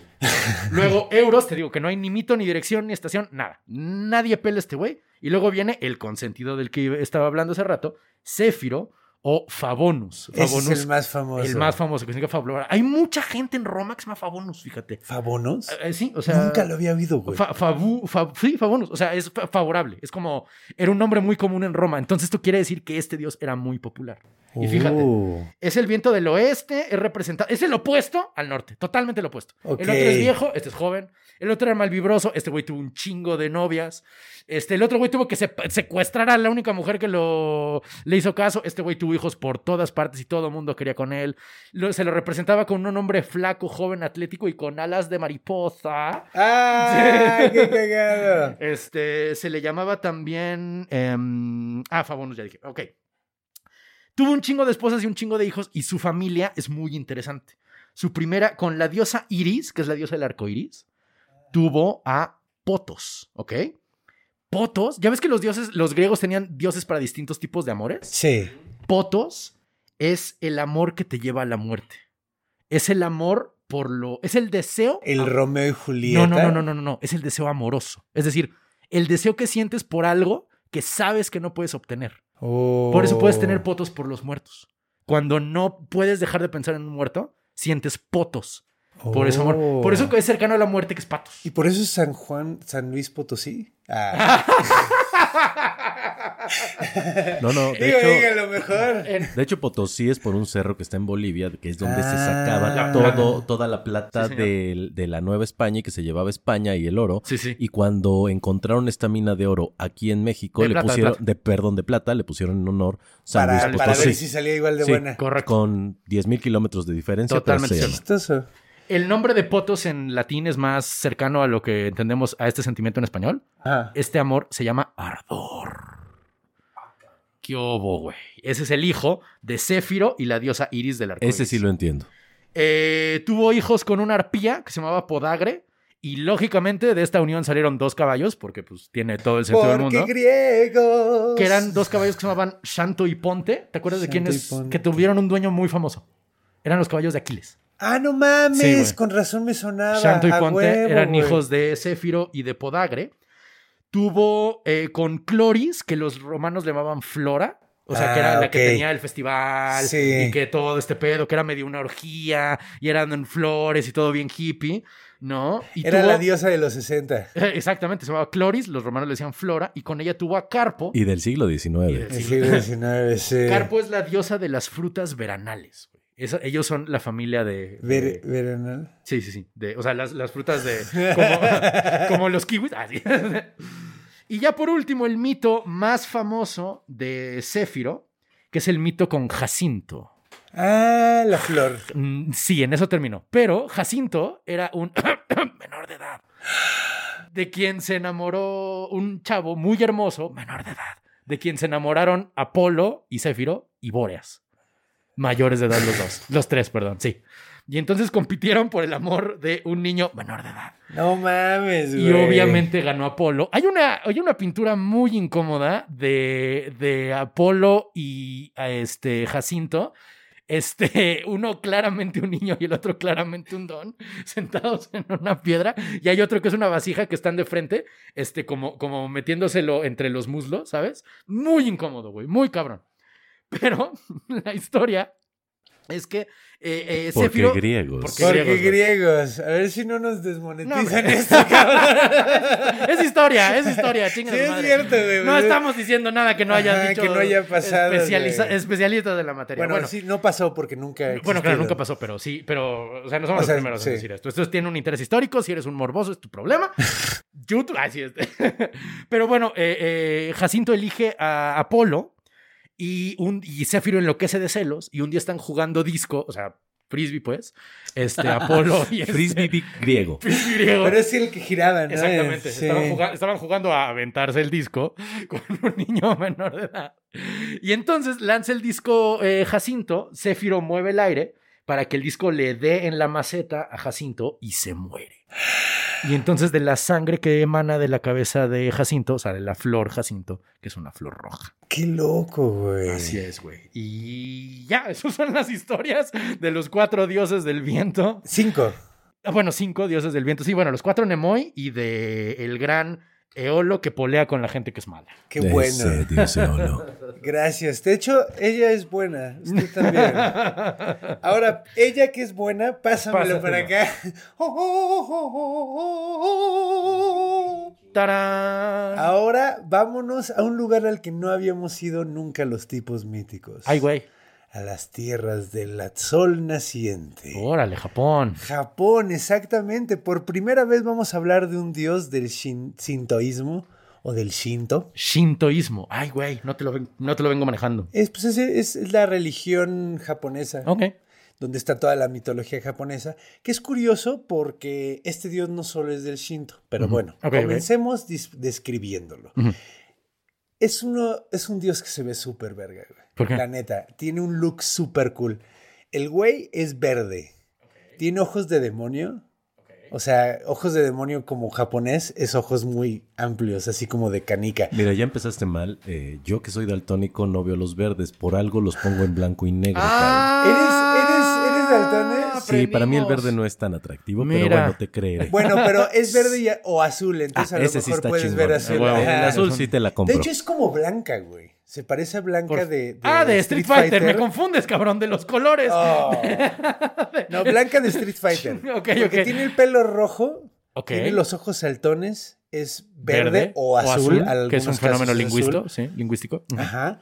Eh, no, pero es que puedes ver las esculturas pintadas azules o verdes. Ah, ya, no. Hay veces que son verdes y hay Ah, veces que son azules. Ya, es que hay idiomas que no lo tienen, pero bueno, irrelevante. Ajá. Sí, sí. Bueno, tiene colmillos como de jabalí, güey. O sea, parece como un orco, güey. Órale, Ejecatl también tiene colmillos, qué cagado. Ajá, pero este es como de jabalí, o sea, como. eh, De- no es como el pico. Ah, ok, ok. o sea, este güey sí tiene unos dientotes así como colmillo, Ya. también los de arriba. Mm, o sea, ok, tiene colmillotes, o sea, de, de, de- como de bestia. Ok. Y eh, tiene la mata así como roja normalmente y toda desordenada, o a veces se lo pone en blanca. O sea, Mm. depende, ¿no? Sí. O sea, pero Sí, es muy Street Fighter, la neta. muy Street Fighter y, y como que siempre está desordenado, ¿no? Y trae una bolsa enorme que trae en los, en los hombros, eh, que abre y de ahí salen los vientos. Mm, Como la bolsa de los vientos que le regala a huevo. Eolo. De hecho, van a empezar a notar varias, varias, Varias similitudes. Sí, sí, sí, sí, sí. Eh, y ahorita vas a ver por qué, güey, que está muy interesante, güey. Ahora, en el inicio de los tiempos, eh, Fujin es, es un dios como, como importante porque cuando se hace la creación, eh, la- eh, todo lo crea una diosa que se llama Amaterasu. Ok. Amaterasu es como la diosa del sol y es una diosa creadora. Ajá. Cuando crea todo, Los japoneses tienen una diosa creadora, Sí. cámara, ok. Y, y eso está locochón, ¿no? Eh. Cuando Amaterasu creza- crea el, el- el- el planeta, está lleno de tinieblas, está lleno de niebla, no se ve ni madres. Y Fujin abre su, su saco, bien cabrón, Ujú. y se lleva todas las tinieblas, y eso Mm. permite que puedan seguir creando el, el- el- el mundo. Ok. Los Repíteme demás. cómo se llama el dios, perdóname. Eh, Fujin. Fujin, ok. Bueno, hay que decirlo en japonés, como si estuviéramos en un anime. Fujin, Fujin. Oye, No, eso ya estuvo muy Yo, extraño. yo no estoy participando en esto. Sí, no, pero, claro. no, pero que suene bonito, porque ellos tienen una forma muy chida de decir las cosas. No suena nada, o sea, Amaterasu. así Ok, es que- ok. No sé, nunca, no, no sé, no hablo japonés ni más. Yo Ajá. tampoco, pero he visto anime Mm. algunas veces. No soy tan fan a veces, pero bueno. Ujú. No puedes hablar de Fujin si no hablas de Raijin. Ok. Raijin. ¿Su gemelo qué? Su hermano. Mm, mira. Es su hermano, pero bueno, así como este güey es verde, su hermano es rojo. Su hermano es el dios del rayo, güey. Mm. Y siempre andan juntos, güey. Es viento y rayo. Mm, tiene sentido. También es pluvial el pedo. Son- mira, es pluvial también el pedo. Mm. Son dioses del cielo. Entonces, este güey tiene. eh, son, como, son como un combo, ¿no? Siempre andan juntos, güey, son compas. Tiene la piel roja. Y en lugar de traer un, un saco donde trae el viento, trae como varios tambores alrededor de él. Y él los toca para hacer los truenos, güey. Mm. Entonces. ¿No había una tradición japonesa de unos tambores muy acá? Sí, sí, sí, que tocan. Ajá. eh, sí. Mira, qué chido. Pues es como uno de esos, pero tiene un chingo el güey. A veces lo ponen Mm. con uno solo, a veces lo, lo ponen rodeado de tambores. Entiendo. Eh, y es para hacer eso. También tiene un rayo, un perrito, como ¿A poco? yo tengo a Baba Yaga, que se llama Rayu. Raiju. Ajá, entonces, eh, Ryuji- Raijin tiene Rayu. Ok. Rayu es un perro que es blanco y azul, Órale. porque es un rayo.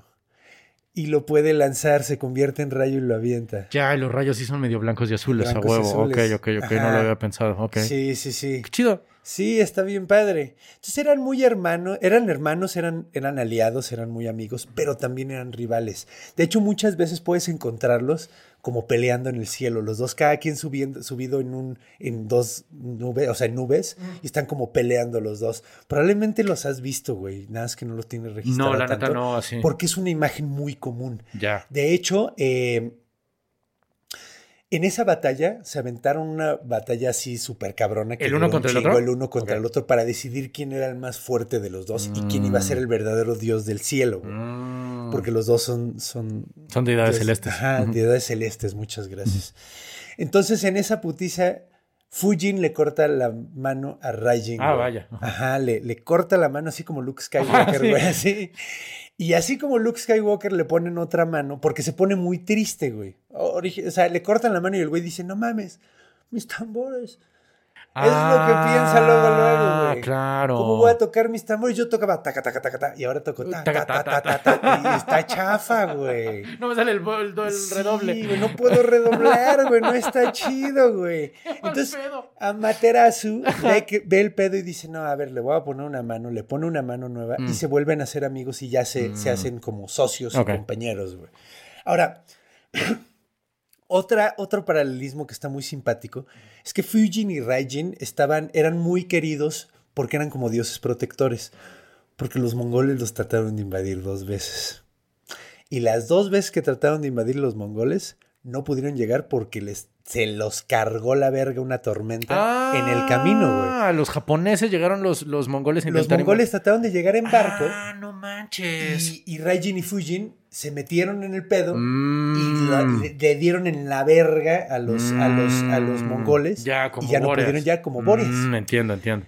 Entonces, eh, los querían mucho. De hecho, cuando mandaron ese viento, Fujin en particular, mandó un viento súper cabrón. ¿Sabes cómo se llama? Kamikaze. Oh, no manches, de ahí, Entonces, de ahí viene, viene. claro. Entonces, viento, mira, yo sabía que Kamikaze significaba viento algo. viento divino. Viento divino. Ajá. Ah. Y es el viento que mandó Fujin para protegerlos. Por eso se llaman Qué, qué chingón, poético. ¿no? Qué poético. Qué chido. De hecho, nos estamos enterando de muchas cosas Sí. muy padres en este capítulo, güey. Hay que agradecerle a Ejecatu. A. Gracias. Tony, Claudia, Gracias. los amamos bien, cabrón. gracias. Muchas Sí. gracias. Felicidades. Eh, eh, bueno, entonces, eh, ahí es donde, aquí es donde viene algo muy curioso, güey. Resulta que Fujin viene de Grecia, cabrón. Es Bóreas. ¿Cómo? Es Bóreas. ¿Pero a qué hora? Lo que pasó fue que invadieron hacia, hacia medio, me- me- medio Asia. Ajá. O sea, por, llegaron los griegos hasta la India y de hecho estuvieron dominando ahí un rato. Ajá. Por la India. O sea, como del O sea, lado. con Alejandro Magno estamos Ajá, hablando. ok, exactamente. Entonces, cuando llegó ahí, pues querían un chingo a Bóreas estos güeyes. ajá. Mm, Lo ponían mucho. Llegó a China por India. por India Ok.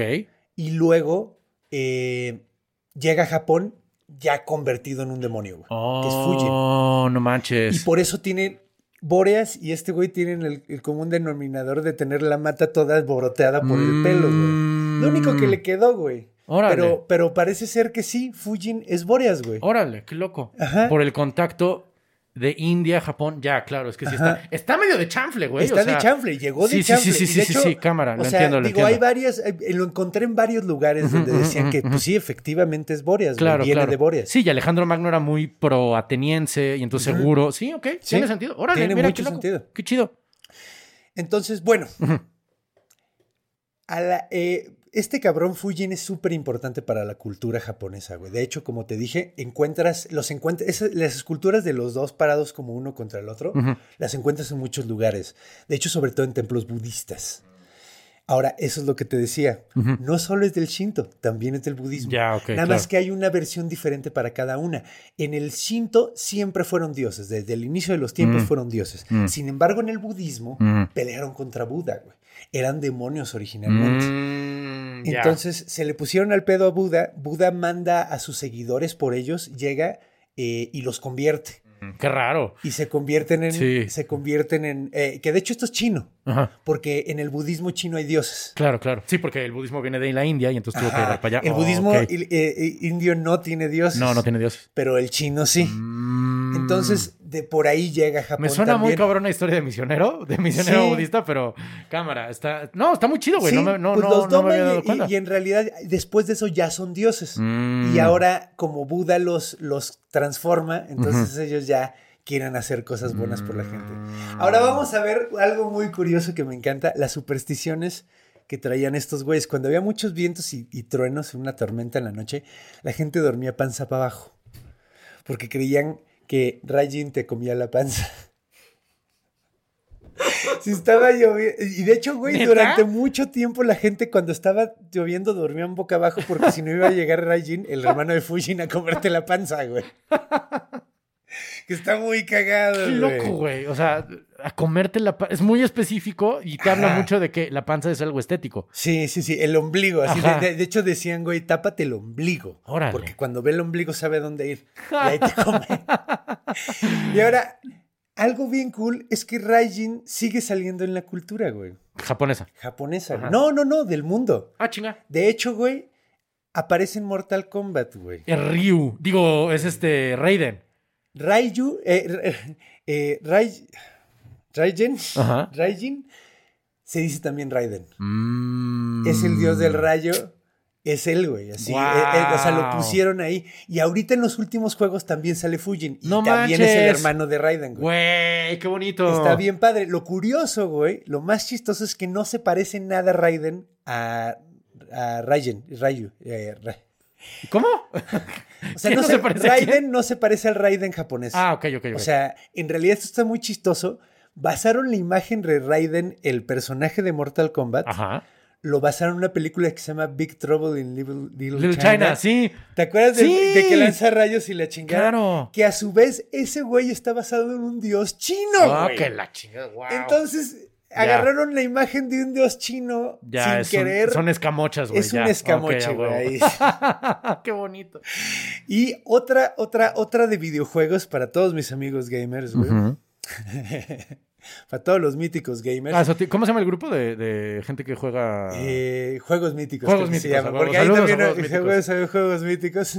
Y a los perros míticos. Ah, los también perros de- míticos, a de huevo. Steam, güey. a Sí, huevo. sí, sí. Uh. Eh, no sé si has oído de que de Pikachu, Sí.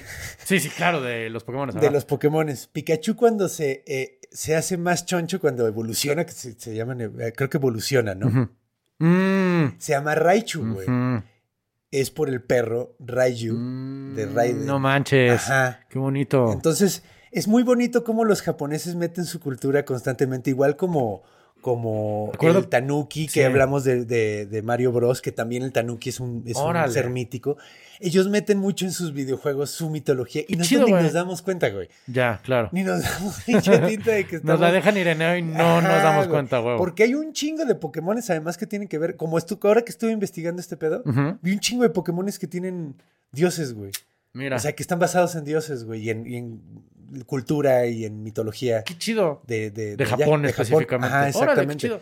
De- del, del, ¿cómo se llama? Shintoísmo. Shintoísmo. Qué o sea, bonito, qué chido. Shinto. ¡Wow! ¡Qué gran historia! Entonces, güey, la neta, qué chido. Eh, vean qué buenos salen los mitos a la carta, güey. La Tan neta, La neta valen la pena, no están tan caros, pueden hacer vaquita. No, pueden hacer vaquita y pueden escoger algo. Acuérdense, ya viene Navidad y, y pues mira, eh, todos los demás míticos van a poder agradecerles que ustedes escogieron el tema. Ahorita, por ejemplo, Tony y, y Claudia. Claudia, neta, muchísimas gracias.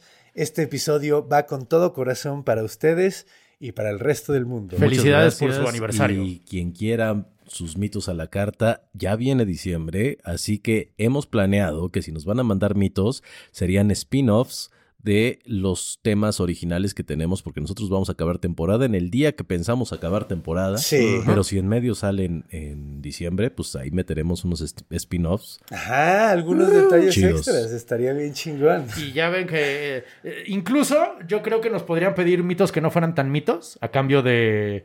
de... ¿Tú crees? Sí, mira, Sí, que nos si reten, quieren- o sea, sí, que sea, sí, nos que nos cueste retar, trabajo, nos retar, sí. Este estuvo muy padre, güey, porque no sabíamos por dónde entrarle originalmente, Sí. pero creo que salió muy Salió padre. muy bien, Yo me sí. divertí muchísimo. Yo también un chingo, ¿no? Y además duró un chingo. ¿Ah, sí? Oye, sí. ¿Cuánto Sí, tiempo llevamos? tiempo llevamos? Como hora y media, hora y No mames, vamos a cortarle. Ok. Ok, ok. muy Muchísimas bien. gracias. Lo bueno es que estuvo muy divertido. Gracias. Recuerden, vean las imágenes en Instagram. Pueden seguirnos ahí. Estamos en todas las redes sociales. Entre el grupo de fans. Está el grupo de fans también y eh, recuerden que si quieren ser parte de esto, si quieren eh, ayudarnos para, para que Tipos Míticos siga, pueden formar parte del Patreon. Si quieren escoger un capítulo, ya vieron cómo se puede hacer y qué tan buenos salen. A huevo. Eh, Muchísimas gracias, mi gente. Recuerden que los amamos y Manténganse míticos. Manténganse míticos, perros. Creación, guion y conducción. Conde Fabregat. Renato Guillén. Producción y edición de audio y video. Iván Juárez. Música, Javier de la Pesa. Logo y gráficos animados, Conde Fabregat. Una producción de Círculo Rojo.